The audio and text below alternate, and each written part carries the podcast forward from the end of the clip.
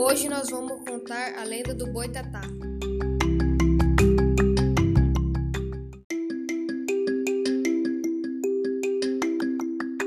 Boitatá é um termo tupi-guarani usado pa para Boitatá é um termo tupi-guarani usado para designar em todo o Brasil e fenômeno do fogo fatuo.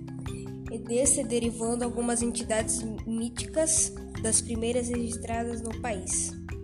Oprimiu Boitatá é um termo tupi-guarani usado para designar em todo o Brasil e o fenômeno do fogo fatuo.